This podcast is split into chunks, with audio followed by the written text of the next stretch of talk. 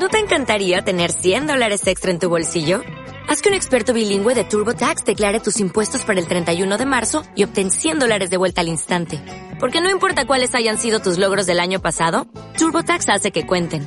Obtén 100 dólares de vuelta y tus impuestos con 100% de precisión. Solo con Intuit TurboTax. Debes declarar para el 31 de marzo. Crédito solo aplicable al costo de la presentación federal con TurboTax Full Service. Oferta sujeta a cambios o cancelación en cualquier momento. ¿Necesitas un despacho de abogados especializado en derecho civil o en derecho de familia? ¿O tal vez en divorcios, herencia, reclamaciones de paternidad, suspensión de pagos o desahucios? García Yerrait Abogados es lo que buscas. Contacta con nosotros. Somos un equipo jurídico con una larga trayectoria como bufete y contamos con un equipo de abogados altamente cualificado. Pide cita en el teléfono 91 561 45 84 o envíanos un email a consulta Atención personalizada.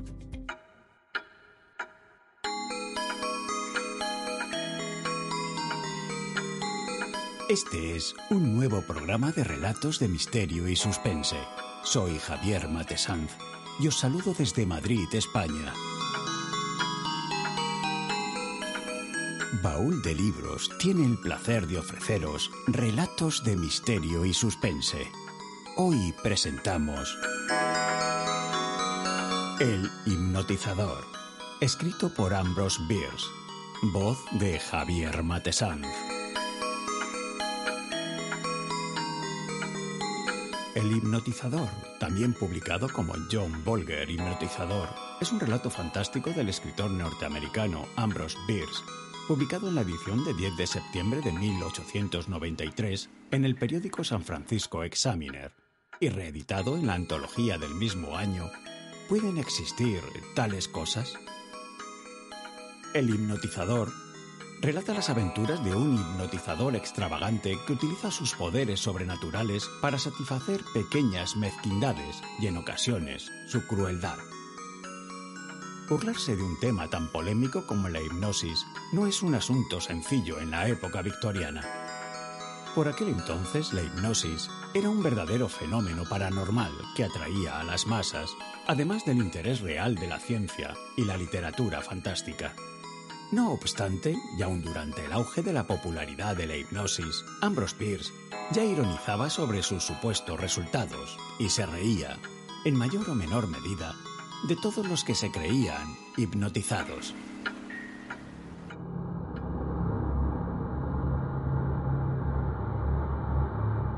¿Estáis preparados para pasar un rato de miedo?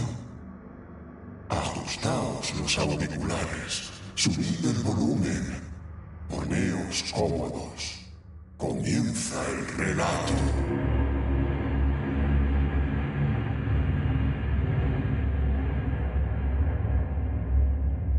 Algunos de mis amigos, que saben por casualidad que a veces me entretengo con el hipnotismo, la lectura de la mente y fenómenos similares, suelen preguntarme si tengo un concepto claro de la naturaleza de los principios que lo sustentan. A esta pregunta respondo siempre que no los tengo, ni deseo tenerlos.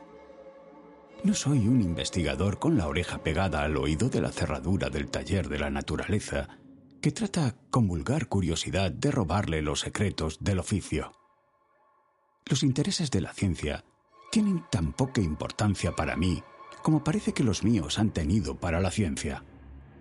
No hay duda de que los fenómenos en cuestión son bastante simples y de ninguna manera trascienden nuestros poderes de comprensión si sabemos hallar la clave. Pero, por mi parte, prefiero no hacerlo, porque soy de naturaleza singularmente romántica y obtengo más satisfacciones del misterio que del saber. Era corriente que se dijera de mí cuando era un niño que mis grandes ojos azules parecían haber sido hechos más para ser mirados que para mirar. Tal era su ensoñadora belleza. Y en mis frecuentes periodos de abstracción, su indiferencia por lo que sucedía.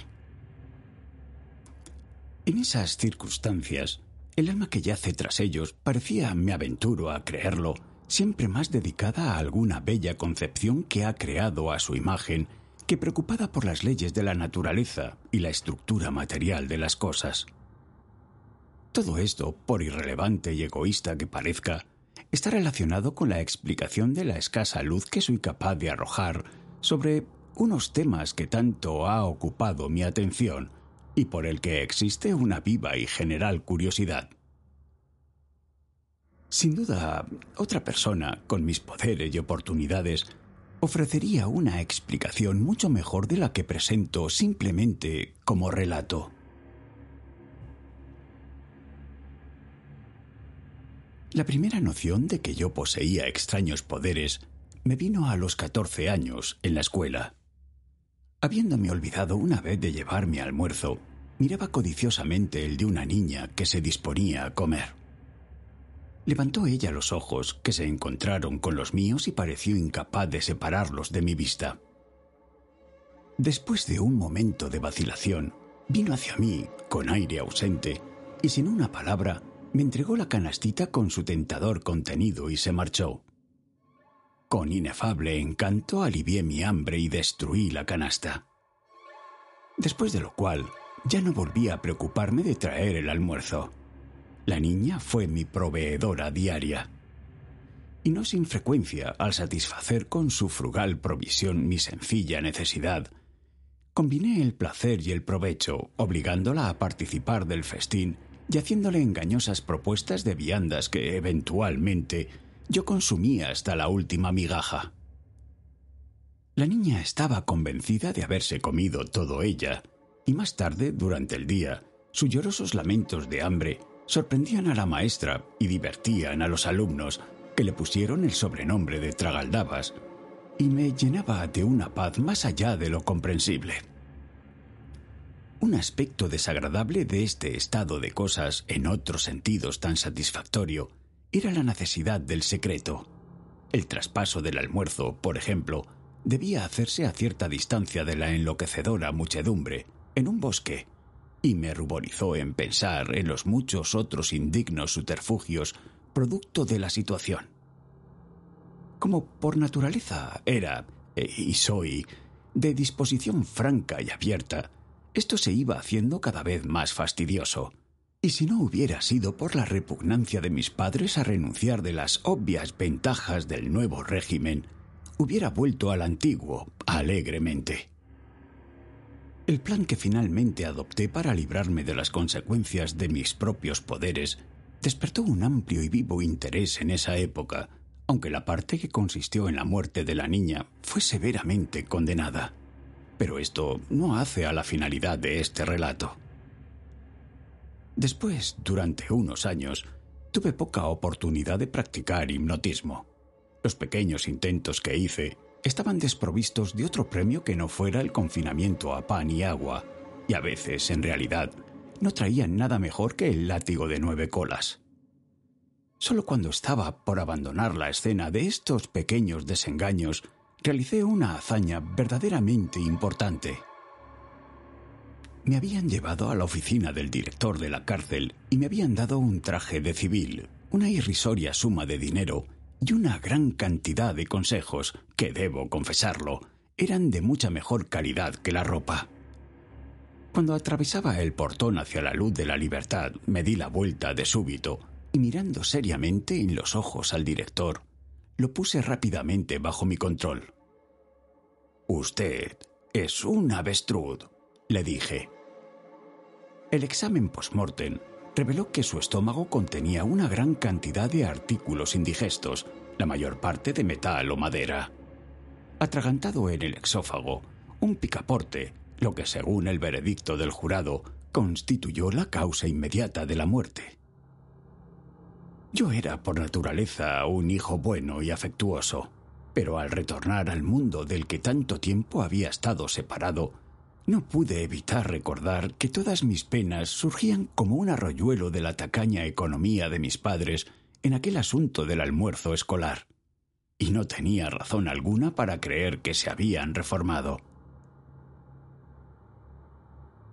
En el camino entre Sukhothach Hill y Sud Asfixia había unas tierras donde existió una edificación conocida como Rancho de Peter Gilstrap, en donde este caballero solía asesinar a los viajeros para ganarse el sustento.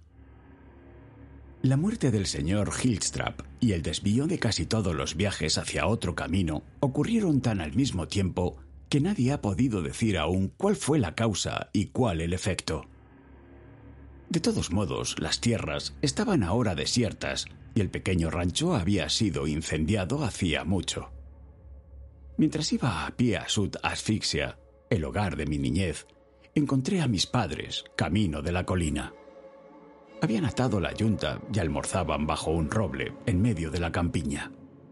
La vista del almuerzo revivió en mí los dolorosos recuerdos de los días escolares y despertó el león dormido en mi pecho. Acercándome a la pareja culpable, que enseguida me reconoció, me aventuré a sugerir que compartiría su hospitalidad.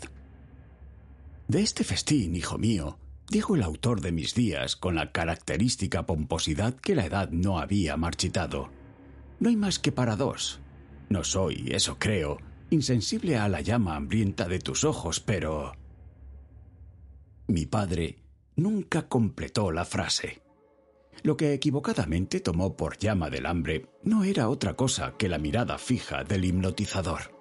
En pocos segundos estaba a mi servicio. Unos pocos más bastaron para la dama, y los dictados de un justo reconocimiento pudieron ponerse en acción. Antiguo padre, dije, imagino que ya entiendes que tú y esta señora no son ya lo que eran. He observado un cierto cambio sutil, fue la dudosa respuesta del anciano caballero, quizá atribuible a la edad. Es más que eso, expliqué. Tiene que ver con el carácter, con la especie. Tú y la señora son, en realidad, dos potros salvajes y enemigos. Pero John, exclamó mi querida madre, ¿no quieres decir que yo... Señora, repliqué solemnemente, fijando mis ojos en los suyos. Lo es. Apenas habían salido estas palabras de mis labios cuando ella estaba ya en cuatro patas y empujando al viejo, chillaba como un demonio y le enviaba una maligna patada a las piernas. Un instante después, él también estaba en cuatro patas, separándose de ella y arrojándole patadas simultáneas y sucesivas. Con igual dedicación, pero con inferior agilidad a causa de su inferior engranaje corporal, ella se ocupaba de lo mismo. Sus piernas veloces se cruzaban y mezclaban de la más sorprendente manera. Los pies se encontraban directamente en el aire, los cuerpos lanzados hacia adelante, cayendo al suelo con todo su peso y por momentos imposibilitados. Al recobrarse, reanudaban el combate, expresando su frenesí con los innombrables sonidos de las bestias furiosas que creían ser. Toda la región resonaba con su clamor. Gritaban y giraban en redondo, y los golpes de sus pies caían como rayos provenientes de las nubes apoyados en las rodillas, se lanzaban hacia adelante y retrocedían, golpeándose salvajemente con golpes descendientes de ambos puños a la vez. Y volvían a caer sobre sus manos, como incapaces de mantener la posición erguida del cuerpo. Las manos y los pies arrancaban del suelo pastos y guijarros. Las ropas, la cara, el cabello estaban inexpresablemente desfigurados por la sangre y la tierra salvajes e inarticulados alaridos de rabia atestiguaban la remisión de los golpes. Cajidos, gruñidos, ahogos, su recepción. Nada más auténticamente militar se vio en Gattyburg o en Waterloo. La valentía de mis queridos padres en la hora del peligro no dejaba de ser nunca para mí fuente de orgullo y satisfacción. Al final de esto, Dos estropeados, haraposos, sangrientos y quebrados vestigios de humanidad atestiguaron de forma solemne de que el autor de la contienda era ya un huérfano. Arrestado por provocar una alteración del orden, fui, y desde entonces lo he sido, juzgado en la Corte de Tecnicismo y Aplazamientos, donde, después de quince años de proceso, mi abogado está moviendo cielo y tierra para conseguir que el caso pase a la Corte de Traslados de Nuevas Pruebas. Tales son algunos de mis principales experimentos en la misteriosa fuerza o agente conocido como sugestión hipnótica. Si ella puede o no ser empleada por hombres malignos para finalidades indignas, es algo que no sabría decir.